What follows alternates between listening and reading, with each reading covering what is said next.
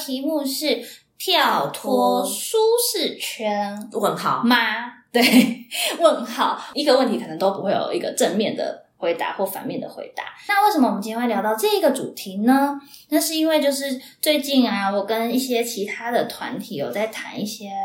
跨界的合作案。嗯那这个团体呢，在特殊领域上其实是已经有蛮高的成就了。对，但是呢，在做这种跨界，就等于说是我不熟悉的领域和对方也不熟悉的领域的时候，其实，在讨论的过程中，我常常能感受到对方的恐惧或者是焦虑。嗯。这一点对于呃，在一些专业领域上已经有成就的人来说，我觉得可能常常会面临到这里这样的内心挣扎。嗯嗯嗯，一方面当然是怕丢脸，或者是怕失败，嗯因为毕竟可能已经在某个领域已经有成功过了。嗯那你在你的舒适圈待着也没什么不好。嗯但是如果我们今天跳脱舒适圈的时候，会得到什么样的结果，或者是会得到或许是好的结果，或许是不好的结果，嗯那愿不愿意去承担，或者愿不愿意去跳脱舒适圈，会得到什么样的想法，还有心态，嗯或者是面对这一切的过程中，到底是什么样的力量，冥冥之中一直推促着你前进？嗯，这是我们今天比较想要来跟大家分享的主题。嗯，那你有这样的经验吗？我觉得这个主题可以先从最一开始的这个人来说起，嗯就是这个人准备好了没？就是他他想要这样做吗？还是他根本就不想？因为跳脱舒适圈这件东西，就是他非常考验着个人的议题。也嗯就是说，他面对未知，然后他面对一个必须要勇敢去呃冒险这件事情，他的经验怎么样？他的选择是什么？他想不想？他有没有那个冲劲？跟他有没有那个期待，或是那种兴奋感去冒险？嗯，所以这个部分就会延伸到后面，呃，跳脱舒适圈，你到底是跳脱到另一个舒适圈，还是你想要回到过去的舒适圈？这个面向。嗯对，那我自己来说，我自己本身是一个还算蛮清楚我想要什么样的生活，或者是什么样自己想要什么样状态的人。嗯所以我自己第一次听到跳脱舒适圈这件事情，是在我准备要出国念音乐治疗的那个准备期。嗯对，也就是说，跳脱舒适圈可能是冥冥之中我已经有这个这个准备跟动机，所以我可能在准备英文啊，我准备一些备审资料的时候，嗯，就是都会在无意间看到一些跳脱舒适圈的文章，嗯或是一些讯息，或是有人来跟我分享经验，嗯，对，或者是有一些要出国的人来分享他们走出国留学的经验之类的。反正总之就是在那个期间，我常常看到这样的关键字。嗯然后那个时候的我，可能就是有一股冲劲，就是非常非常想要念音乐治疗。那这个动力来自于可能因为我大家呃大家应该有听过我之前分享过我的背景是护理。对，那在护理工作的期间呢，我自己我自己认为我自己的状态没有很好，就是其实我的工作是不开心的。你嗯先撇除有没有成就来说，就我个人的感受是，我对于去工作、每天去上班这件事情，我有一个不想出门的感觉。嗯，没有期待，对，或者是说就觉得啊，时间又到了，我又要出门了，好压力好大哦，就是那个状态是我不喜欢的状态。嗯，那我就会反问我自己，我要这样一辈子吗？嗯就是这件事情，我已经让自己练习一年多了，我还是这样的状态，嗯那我是不是就是不要再欺骗自己，还要再盯个三年五年，太可怕了。嗯所以那股动力就是 push 我，就是想要往音乐治疗、音乐治疗这条路上走。嗯那我很清楚的知道，其实我在音乐的学习过程当中，我是相较于在护理的学习当中是快乐的。嗯，而且其实我自己是，当然我不是要当什么就是演奏者或是歌手或什么的，但是我自己喜欢就是弹弹唱唱啊，然后自己乱弹啊之类的，那个状态的自己是开心的，嗯。所以我很清楚我要在什么环境当中我是开心的，嗯，所以这就是我很大的动力，我想要跳离物理圈。所以你应该是要逃到舒适圈里面的感觉。呃，就是护理是一个稳定的圈子，但是呢，那个不是你心里的舒适圈。对嗯对，所以我就想要去尝试音乐治疗。嗯，对，所以当我就是真的执行了去做了，其实真正面临逃呃跳脱舒适圈是在我已经人在国外的时候。嗯，环境的冲击，，对环境、语言、文化的冲击，让我真的就是开始正视跳脱舒适圈这个议题。嗯 对，那那个当下其实就很像我们之前讨论的一个族群，叫做早期疗愈。一有一群小朋友，他可能就是呃低低，就是呃发展迟缓的小朋友，可能语言还没出来，嗯对，那个状态就有点像是我在英文的环境下面，我可能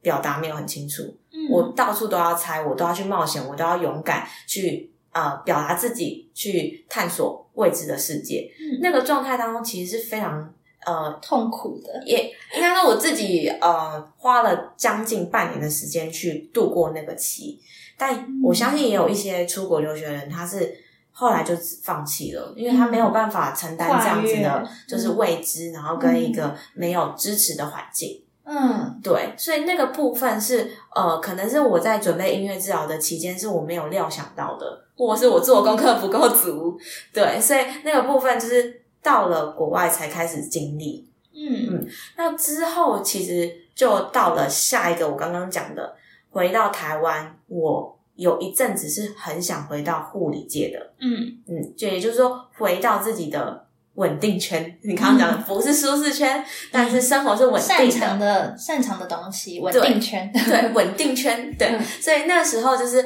呃，状态是这样的，因为其实我已经拿到一个专业了，那我其实应该说音乐治疗在台湾算是一个比较新的一个职业跟领域，嗯，对，所以变变成说很多音乐治疗的工作啊，你都是必须要去 introduce yourself，然后去、嗯去打开去介绍音，你甚至要去介绍音乐治疗，介绍你这个人，介绍整个脉络。嗯那这个过程当中，你介绍完之后，就不是马上给你工作给你回应说啊，你可以马上来工作了。嗯不是，那一等就是一个月过去，两个月过去了，对，那个状态下，其实自己也是会焦虑，自己也会觉得说，哦，这到底行不行啊？所以这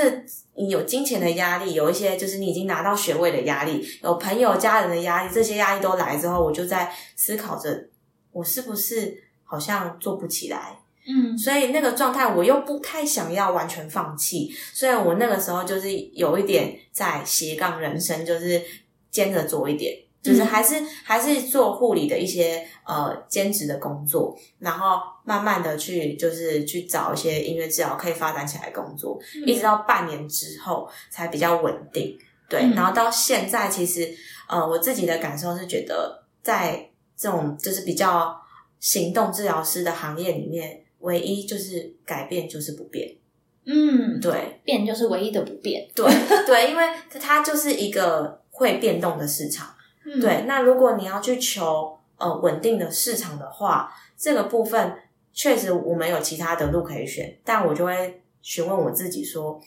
如果你去选择稳定的市场，音乐治疗这个技巧跟你这个呃临床经验，嗯你是否可以累积？嗯，当然，我可以一半做护理，一半做音乐治疗，那我相对我的薪水就会比较稳定。嗯，但我去做护理的那个期间、那个时间，是变成我是用音乐治疗这个临床经验去做代价。嗯，对，所以这部分就是我另外一个考量点，就是选择，对，就是我会就是一直提醒自己，真的要这样做吗？嗯一直问自己，你确定你想要这样吗？嗯，你到底喜欢什么？你到底想要在哪个领域专职？对，所以整个跳脱舒适圈这个问号，其实要问你自己：你准备好了吗？嗯你清不清楚你想要什么样的生活？你想要什么样的人格状态？嗯，我觉得反反到我自己的故事上面，就是我到硕士毕业，就是念音乐系嘛，都是念音乐演奏，都是钢琴主修。但是我毕业后的第一个工作是去呃当上班族，嗯就是电台的行销企划。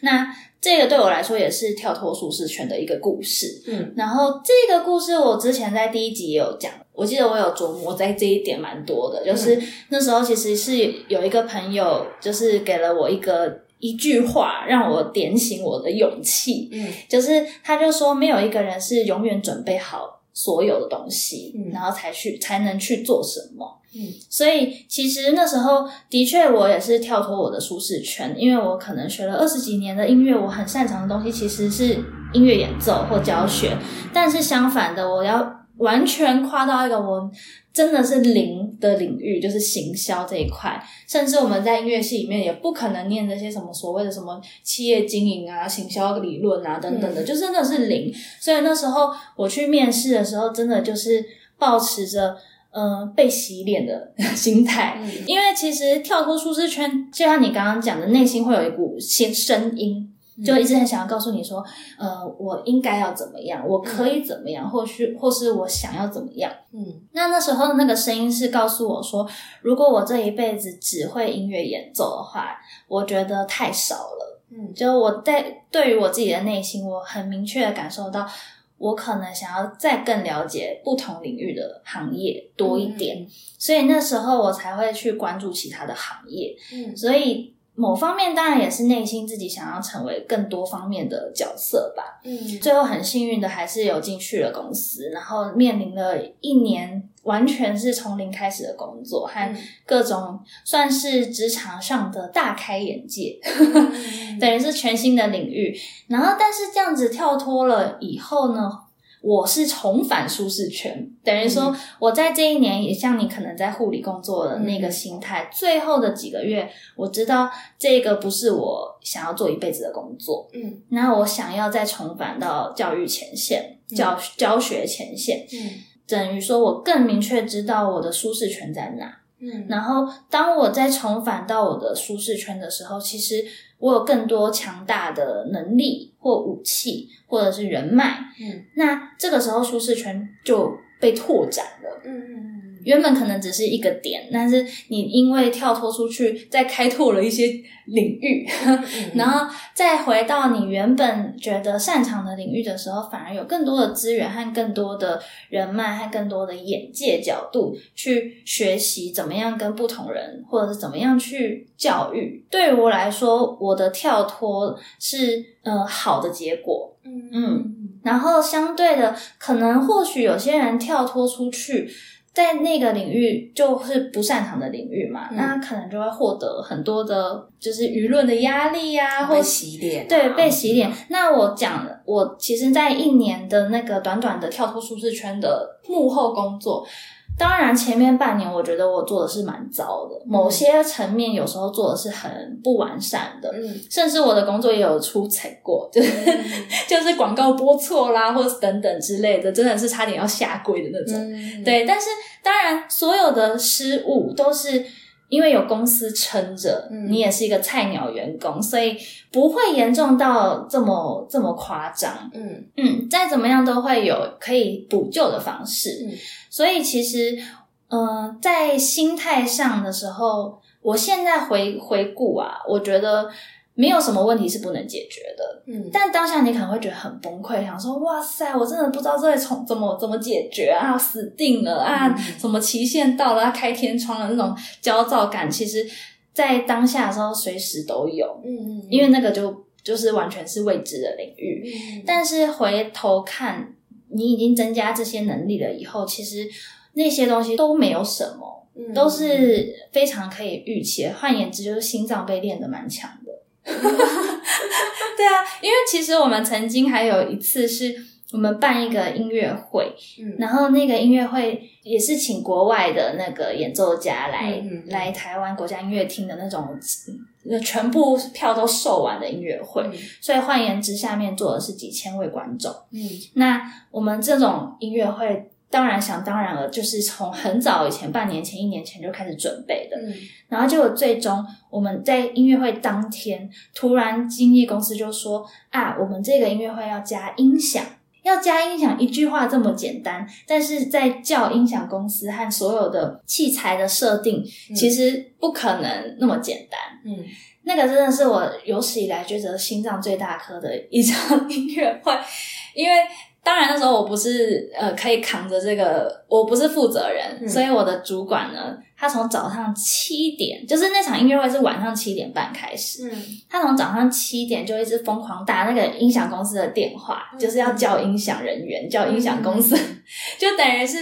音乐会当天你才在做那个设备啊、什么彩排啊、什么什么。这些对于呃，如果有在做那种音乐会企划的人，就会知道这有多可怕。嗯嗯，当然，第一个你可能会面临叫不到人，嗯叫不到器材，嗯然后可能面临就是开天窗，嗯或者是你今天叫到人、叫到器材，你彩排时间不够，嗯那可能或许会把原本的呃原本计划的东西搞得更糟糕。嗯嗯对，这种这种就是很可怕的事情，其实我都遇过。嗯 但是就是因为经历过这些事情，然后到了现在，可能教学前线也是有很多临场反应需要、嗯需要去应对，或者是对于人有很多需要去策划的活动。嗯我觉得就突然变得都没有什么，因为你打过大魔王以后，回来去回顾这些东西的时候，就觉得嗯，好像也还好。嗯嗯所以这样听起来感觉就是，呃，你的决定是你有没有看到一一个 image 是你想要的，嗯就是他的那个想象跟他的那个是你期待的，然后你会有一个目标去带着你去做这件事情。对，所以我们两个可能某方面是蛮类似的，就是我们很明确知道我们现在会面临到什么样的状况，或者是我们想要什么样的状况，会有什么样的风险，嗯，然后我们都甘愿去面对它。也或许是说，我们就是刚好时机到了，就是我们刚好遇到的困难或者我们遇到的挫折，它就是 push 我们一定要就是往前再去。所以我在思考的是说，是不是不愿意离开舒适圈的人，是他们还没有经历到，或是还没有看到，就是需要改变的时刻。对，或者是他没有被说服要去到那个领域，嗯。或者要去必须要学到这个技能。嗯，你说的很好哎、因为我最近在做一些跨界跨界的合作案的协商协商嘛，反正就是我们在谈这些案子的时候，的确有很多领域的专门的佼佼者，他们不想要去跨界，嗯尽管他们嘴巴可能会说哦，可以多尝试啊，哦，这是一个很新的想法，很好，但是他们做出来的行为模式嗯，还是很守旧。嗯 就是在这个投注力量上面，可能他不太愿意去做一些更新的尝试。嗯但是我觉得这有时候是呃，就像团队合作需要的。的用意吧，嗯。就是这个团队当然是需要各个领域的佼佼者，然后一起贡献自己的能力，嗯。然后去激发一个火花。嗯。但是如果你今天在资源没有那么充足的部分下，嗯。那每个人或许都要一个人当三个人用，五个人用，嗯。嗯，或许今天假装你是一个乐手，但你可能要知道那些行政企划的安排，或者甚至是呃怎么灯光、音响，然后等等的基本概念要知道，所以你才能当一个所谓的舞间的角色，嗯。而不是说你只要看着乐谱把它演奏出来，那就完美了。嗯。那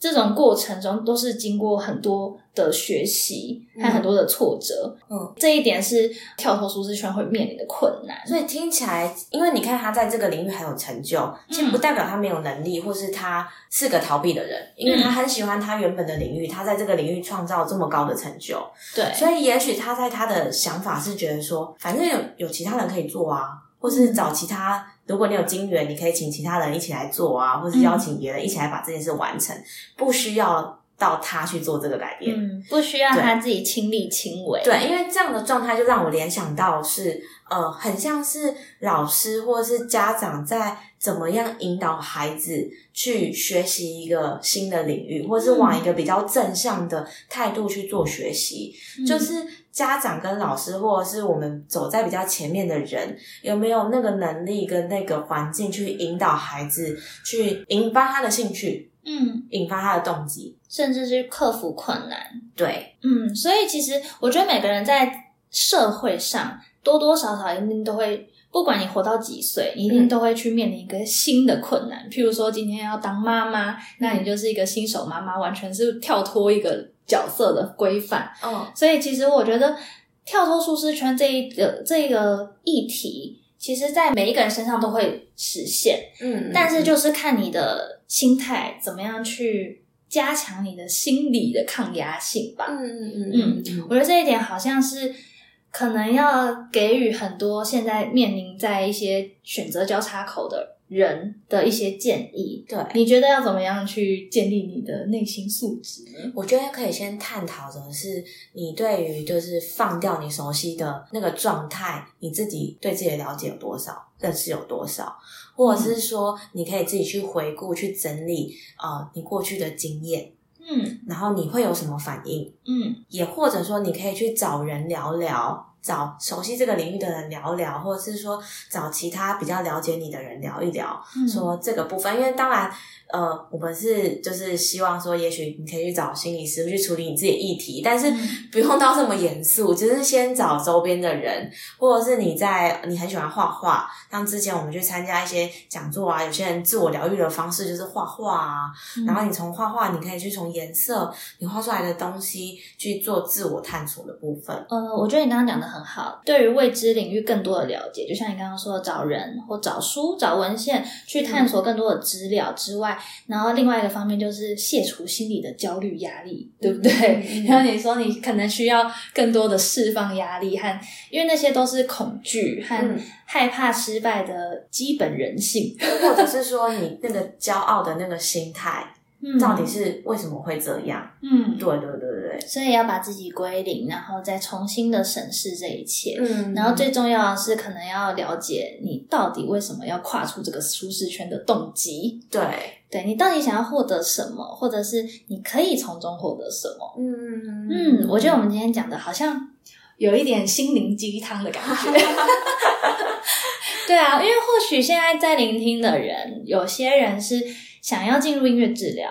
他嗯或许在不同领域，或者是他想要进入音乐教教育嗯但是他完全没有经验，他也不知道要怎么样找方法，所以他透过这个节目来学习一些想法，嗯或者来启发他的一些想法。我觉得，如果真的要给一个正要跳脱舒适圈的人的一个建议的话，我觉得就是先做了再说。就像你，你就是先出国，然后呢，你自然而然或许就会遇到一些状态是不舒服的。嗯。那要坚持或是要放弃都是好的，嗯。没有说一定要选择哪一个，坚持就是很棒，或者放弃就是哦 loser 什么的，没有，因为最终觉得舒适圈是掌握在你自己手上的。嗯嗯，但是我还是觉得，如果你够年轻，你有本钱，就是有金源、有能力、有时间的话，嗯最好多去一些不是舒适圈的地方闯一闯。因为我自己的经验，我觉得这样其实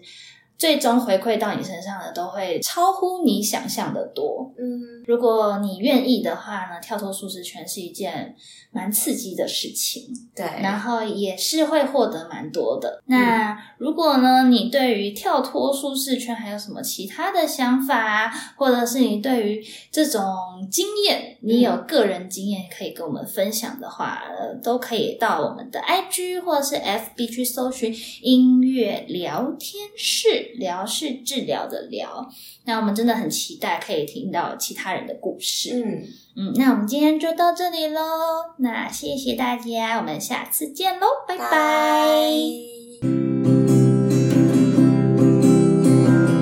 要是再见。